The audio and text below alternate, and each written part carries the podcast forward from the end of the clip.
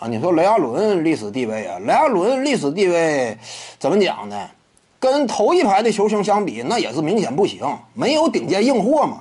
常规赛 MVP 啊，得分王啊都没有拿下过，而且获得过冠军，但是呢，他的身位相对靠后。一次呢，是类似克里斯波什的那样一种角色，球队三当家；还有一次呢，虽然说贡献突出，但实质上讲呢，你很难说凭借一球就如何如何。你要说这个冠军之于你的价值更多呢？还得从你在这支球队当中实质性扮演的角色去进行判断。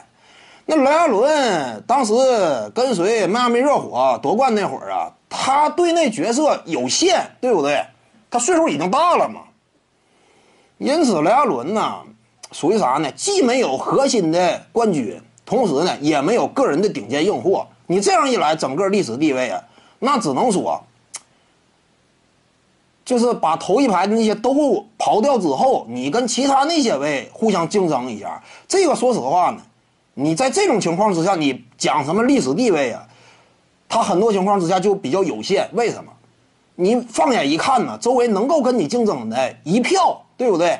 一票人乌泱泱都能够跟你竞争一下。因此这会儿你说什么具体的排位如何如何，缺乏比较的价值与意义。当然，雷阿伦。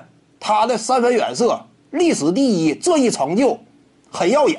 只不过呢，随着时间的推移，我们基本上能做出判断：随着三分时代的到来，以及联盟当中几大超级射手斯蒂芬·库里啊、克莱·汤普森等等，未来呀，你说历史三分球第一的宝座呀，这非常或者说几乎板上钉钉，不会归属于莱阿伦的。因此，历史第一这宝座，未来一旦说也被夺走的话，那阿伦呐，他在整个历史地位当中怎么讲呢？就一般呗。各位观众要是有兴趣呢，可以搜索徐静宇微信公众号，咱们一块儿聊体育。中南体育独到见解就是语说体育，欢迎各位光临指导。